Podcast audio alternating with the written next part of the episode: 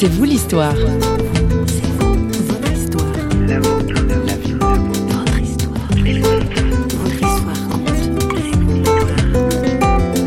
La seule chose que je, désire, c'est de guérir pour pouvoir raconter les œuvres du Seigneur, dire toutes ces merveilles qu'il fait pour moi. Parce que moi, je ne mourrai pas, je vivrai pour raconter les œuvres du Seigneur. J'ai une année, mais voilà, maintenant j'ai 89 ans. Et puis Seigneur, il m'a vraiment relevé. Dieu, son nom est grand et puissant. J'aimerais que tout le monde puisse faire cette expérience, vraiment. Elle est peut-être et même sans doute la doyenne de nos invités à C'est vous l'histoire. Bonjour. José Gilieron a près de 90 ans. Cette Suissesse valaisanne enthousiaste nous partage aujourd'hui un bout de sa jeunesse passée dans le canton suisse du Valais. Pour vous dresser le tableau, le Valais c'est une carte postale avec ses vaches, avec le barrage de la Grande Dixence, le plus haut du monde, la raclette, les abricots ou encore le fendant, un vin blanc souple et goulayant. Un canton autrefois à majorité catholique, le plus pauvre économiquement. C'est la raison pour laquelle beaucoup de Valaisans autrefois s'exilaient à Genève ou dans d'autres cantons, mais aussi en France voisine. C'est le cas de la famille de notre invité que François Sergi a interrogé à Radio Réveil. Date anniversaire de la Deuxième Guerre mondiale oblige, José Giguéron évoque ces années de guerre. La Suisse en a aussi subi les nuisances. On pense souvent que les Français euh, viennent travailler en Suisse, etc. Mais à, votre époque, c'est l'inverse qui s'est passé. C'est vous, Suisse, qui alliez sur France. Oui, parce que mon papa a dû faire chartier dans une ferme. Ma maman devait traire les vaches, tout ça. Donc on était déjà trois enfants là. Mon frère aîné, Marius ma sœur Irène. Et puis moi, je suis venue après, puis après en dernier, mon frère Joseph. Et puis c'est là qu'on a vécu, alors euh, avec les poules, les chèvres, les lapins, tout ça. Et puis on allait vendre les œufs en Suisse. Et mon papa, lui, il faisait, euh, il allait travailler sur les chantiers, en Suisse. Mhm. Alors après vous, vous allez avoir une vie d'adulte, euh, mais toujours exilé en fait, euh, hein, à Genève plutôt? Non, non. parce que an après la guerre est venue, donc les Allemands sont arrivés. Moi, j'ai fait cette, ces deux pleurésies. Puis comme il n'y avait plus à manger, plus de médicaments, le docteur a dû me faire un certificat pour aller ici en montagne, mais les Allemands ont refusé. Ça fait qu'on a dû faire après pour l'hôpital de Genève. Mais ma maman, elle ne pouvait pas venir m'accompagner. Puis cette dame Rochard, qui était donc euh, la Croix-Rouge. de la Croix-Rouge, c'était comme elle savait l'allemand, je suis allemand. Elle a pu parler aux Allemands. Puis après, avec euh, le papier que j'avais pu obtenir par les Allemands, et puis elle, elle a pu m'accompagner. Enfin, après, j'ai dû atterrir, j'ai dû venir en Valais pour me soigner. Après, mon frère m'a fait venir près de Genève parce que la, guerre était toujours là. Puis moi, je ne pouvais pas voir mes parents. Hein. Et puis, euh, dans ce restaurant, j'ai travaillé. Après, j'ai fait une rechute. Puis, j'ai retourné à l'hôpital de Genève, plusieurs mois. Puis, ce docteur, comme j'étais seule, j'avais personne pour s'occuper de moi. Alors, il a fait le nécessaire pour que je puisse venir au préventorium de Notre-Dame-des-Monts à Salvan, me faire soigner. À Salvan, oui. dans le Valais. Voilà, mm. dans le Valais. José Gilieron se marie et aura deux enfants. En 1962, au mois de mai, sa vie bascule. Elle se convertit à Jésus-Christ grâce au témoignage d'un évangéliste de l'époque, un tzigane nommé Archange. José Gilieron raconte. Là, je me posais beaucoup de questions, je ne trouvais pas la paix, je n'avais pas l'assurance du salut. Oui. Puis un jour, j'ai crié à Dieu pour m'éclairer, faites-moi connaître la vérité, le vrai chemin.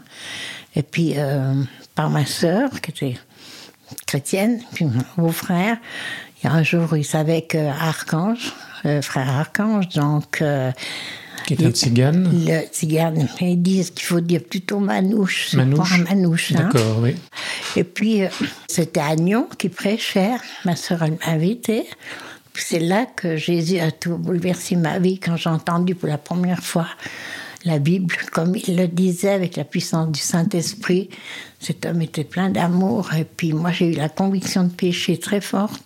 Et puis vraiment, j'ai, abdiqué, j'ai dit Seigneur, c'est toi que je veux. Je veux plus vivre dans une tradition d'homme. Je veux vivre selon ta parole qui est la vérité, la Bible ça s'est donné comme ça. Donc cette parole, cette Bible était un guide ah, de vie pour vous au ah, quotidien oui. C'était quelque chose de merveilleux. Moi, j'étais bouleversée. Je pleurais pendant des mois. J'ai pleuré. Quand je lisais la parole, qu'il me montrait son amour, sa compassion, la miséricorde, comment il a pu venir m'arracher de ces choses qui n'étaient pas justes, quoi. Et puis qu'il m'a montré la vérité. C'était lui, le chemin, la vérité, la vie. Il n'y avait que lui, il n'y avait personne d'autre. J'ai tout détruit ce qui n'était pas à sa gloire, les statues, les... tout ça. Ça, j'ai détruit, j'ai plus voulu chez moi. Et puis j'ai continué à lire dans sa parole tout. Puis mon mari voyait bien aussi ma transformation et tout. Lui jouait du saxophone alors avec les cantiques qu'on chantait. Lui jouait. Il s'est jamais déclaré ouvertement, mais il était prêt pour. Euh, et puis quatre ans après ça, alors euh, il a eu une tumeur cancéreuse foudroyante au cerveau. Il est décédé en une semaine. Alors ça, c'était c'est quelque chose de très dur. On ne peut pas tellement expliquer. Oui. Vous avez choses du comme mal ça. À, Vraiment, c'était. À comprendre mm-hmm. pourquoi. Ben oui, puis je disais, Seigneur, je comprends pas pourquoi, mais un, puis un jour, j'ai reçu tout est bien, tout est bien. Donc, je savais que si le Seigneur me l'avait repris, c'est qu'il savait pourquoi. Et après, ben, il m'a aidé toujours. Hein. Il était toujours là pour me réconforter, pour me pour me redonner la paix, pour m'encourager. Des fois, je sentais sa main sur mon épaule, la main sa présence. La main du Seigneur sur mon épaule. La main de Jésus sur mon épaule. Il était là pour m'encourager mm-hmm. à continuer la route, malgré ses épreuves, quoi.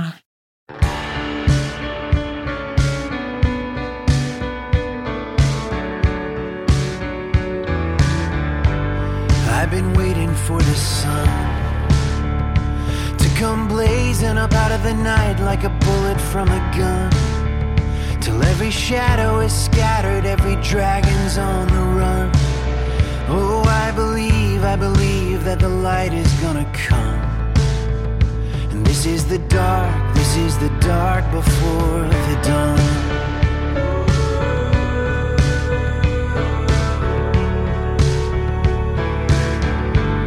I've been waiting for some peace come raining down out of the heavens on these war torn fields. All creation is aching for the sons of God to be revealed. Oh, I believe, I believe that the victory is sealed. The serpent struck, but it was crushed beneath his heel.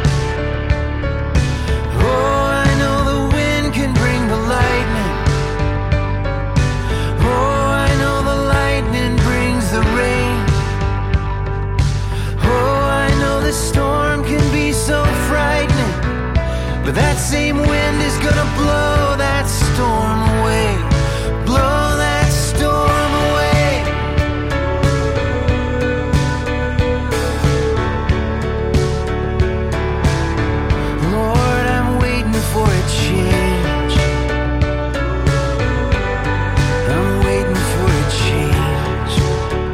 toujours à l'écoute de C'est vous l'histoire et avec nous José Gilieron, une mamie valaisanne de 90 ans convertie à Jésus-Christ. Si sa foi est restée intacte et aussi enthousiaste malgré le temps qui a passé, c'est qu'elle a vécu plusieurs miracles en relation avec sa santé notamment. En 2010, elle est victime d'une dissection aortique, une déchirure de l'aorte, une affection rare et grave. José Gilieron. L'ambulance a dû venir, elle m'a emmené à l'hôpital, puis ça a été assez long hein, jusqu'à ce qu'ils trouvent ce que j'avais. Pour finir, ils m'ont passé au scanner. Puis c'est là qu'ils ont vu que j'avais une déchirure de la aortique. C'était très rare, qu'il fallait opérer d'urgence. Puis moi, j'ai dit non. Je ne sais pas opérer parce que avant ça, avec des amis chrétiens qui recevaient des paroles prophétiques, mhm. et puis on m'avait dit que le Seigneur allait me protéger, qu'il n'avait pas changé, qu'il était toujours le même. Alors, euh, moi, je me suis appuyée sur cette parole. Et puis la parole que je lisais dans la Bible, que je ne mourrais pas, que je vivrais pour raconter les œuvres du Seigneur. Et puis je lisais le psaume 103. Je proclamais la parole que j'avais lue. Le Seigneur avait pardonné mes péchés, il guérissait une maladie, qu'il avait délivré ma vie de la fosse, qui me couronnait de bonté et de miséricorde, qui me rassasiait dans ma vieillesse, et puis qui me donnait la force comme l'aigle et puis je proclamais toujours sa parole. Et puis euh, c'est ce qui m'a aidé d'ailleurs euh, tout le long. Et après, quand j'ai fait ma troisième crise, mhm. des douleurs horribles, Euh, ils ont vite sonné, l'infirmier est venu, l'infirmière, tout ça. Puis cet infirmier me disait toujours Mme Giron, il faudra vous faire opérer, Mme Giron, il faudra vous faire opérer. Et vous vouliez toujours pas Dans mon cœur, j'ai dit Seigneur, écoute, si c'est toi qui veux vraiment maintenant que je me fasse opérer, je sais que tu es le plus grand des médecins. Alors moi, je te fais confiance, si toi, c'est toi qui décides ça maintenant. J'ai abdiqué, là, j'étais, voilà, prête pour ça. Et puis ils ont rappelé, ils ont dit que maintenant, pour moi, c'était fini, on ne pouvait plus rien du tout. J'avais peut-être six mois encore à Ah oui. vivre. Donc ils envisageaient même plus Ah non, l'opération. c'est- ah, c'était oui. exclu, exclu, plus question. Puis moi, j'étais toujours dans la paix. Vous savez, c'est ça qui est glorieux avec le Seigneur. Parce que malgré les circonstances, hein, pour moi, c'était comme ça, mais j'étais toujours dans la paix. Causez Je- toujours, je moi, je sais que je vivrai, Oui, c'est ça. Oui. Je voulais tellement ça. Puis j'ai des amis qui sont venus prier pour moi. Mm.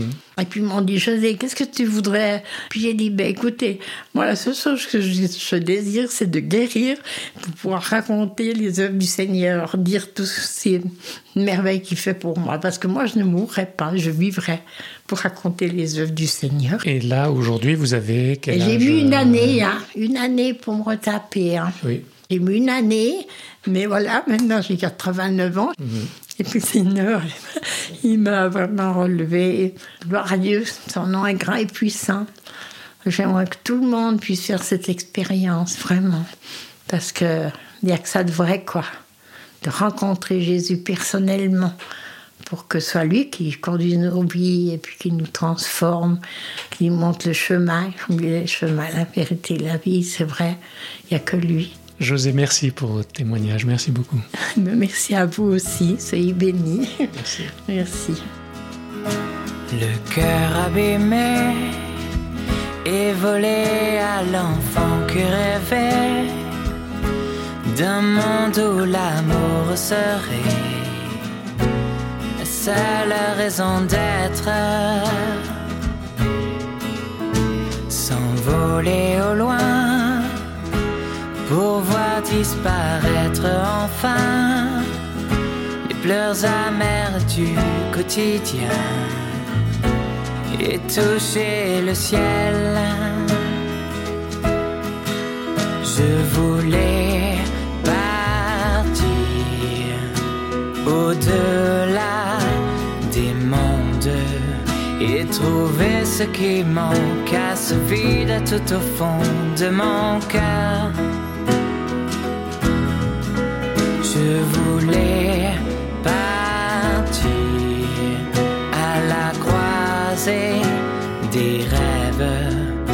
Croire encore qu'il y a pour tous un lendemain de bonheur.